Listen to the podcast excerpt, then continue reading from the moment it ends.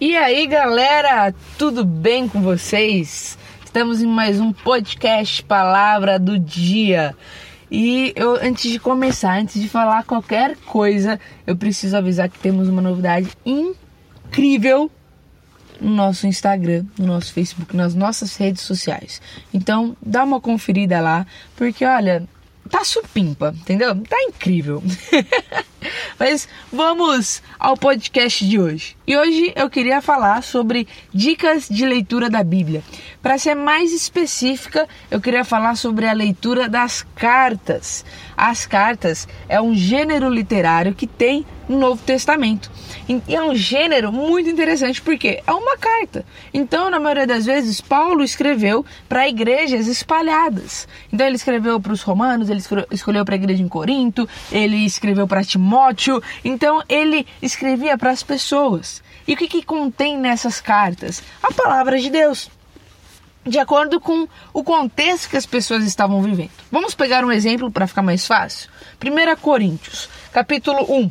Paulo ele se apresenta. Então, as cartas, elas têm uma apresentação de quem, estão, de quem está escrevendo. Por exemplo, capítulo 1 de 1 Coríntios está escrito o seguinte: Paulo, chamado para ser apóstolo de Jesus Cristo, pela vontade de Deus, e o irmão Sóstenes, a igreja de Deus que está em Corinto. Aqui ele já está direcionando a carta aos santificados em Cristo Jesus e chamados para serem santos, juntamente com todos os que em toda parte invocam o nome do Senhor Jesus Cristo, Senhor deles e nosso. A vocês, graça e paz da parte de Deus, nosso Pai, e do Senhor Jesus Cristo. Então Paulo ele dá uma introdução, fala: olha, olá, eu sou Paulo, eu sou servo de Jesus Cristo, e nesse caso aqui ele está junto com um Sóstenes, um irmão em Cristo. E ele direciona a carta, a carta à igreja que está em Corinto.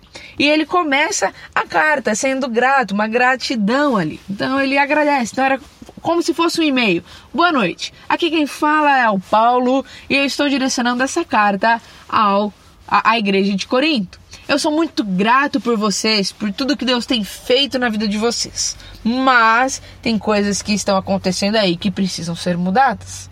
Então, ele começa a desenvolver a carta. Toda carta tem um início, um meio e um fim. Tem uma introdução, um desenvolvimento e uma conclusão.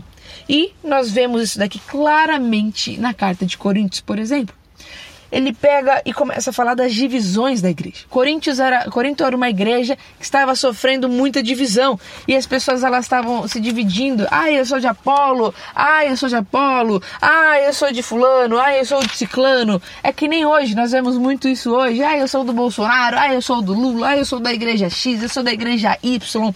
E Paulo ele está alertando a igreja que isso é pecaminoso, que o corpo de Cristo precisa estar junto. Ele começa a falar também acerca do casamento. Ele fala da imoralidade no casamento. Ele fala que tem um problema.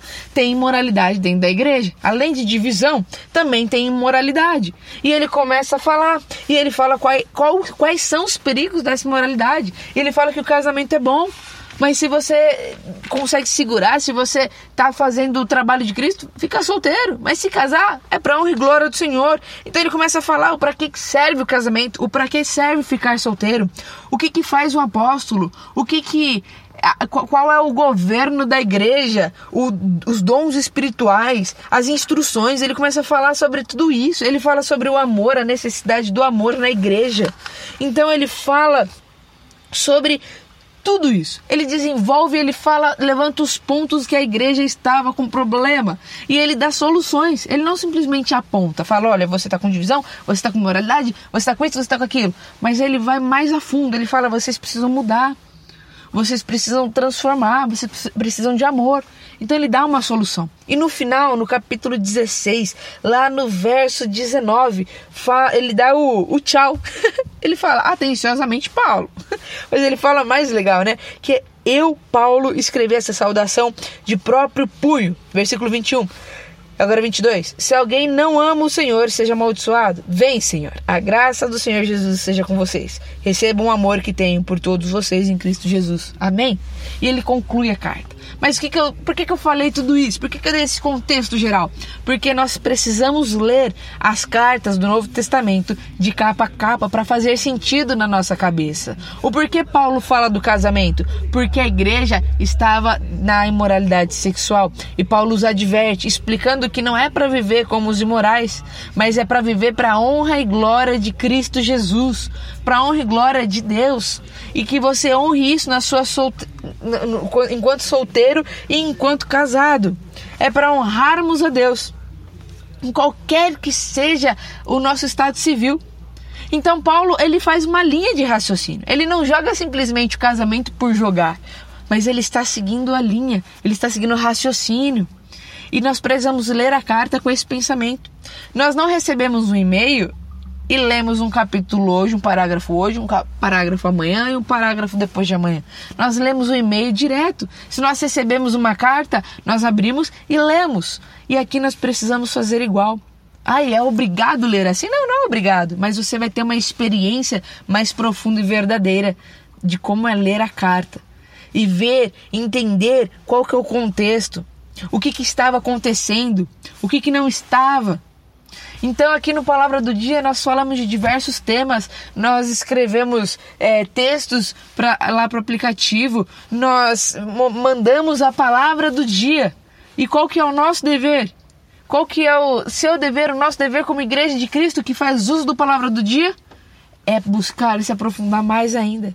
Leia um versículo e busque entender o contexto dele leia um texto que postamos ou um podcast que você ouviu e busque entender o que, que nós estamos falando.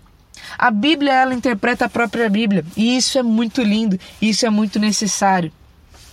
Isso é uma dica que quando eu ouvi, eu coloquei em prática, fez muito sentido. E aí sim, eu comecei a entender de fato o que Paulo estava passando para a igreja de Corinto e o que Deus hoje quer falar comigo através dessa carta. Minha dica é: Leia as cartas do Novo Testamento de capa a capa. Separe uma, duas horas na semana, é, no dia ou na semana, quem sabe, e leia de uma vez só uma das cartas. Comece com 1 João, que é curto, com 2 João, leia cartas de Tiago, que são menores, e você vai ver que vai fazer muito mais sentido. E você vai conseguir reter muito mais do que Deus tem falado para você. Eu espero que isso faça sentido e que te ajude a se aprofundar mais na leitura da palavra. Que Deus te abençoe. Até a próxima.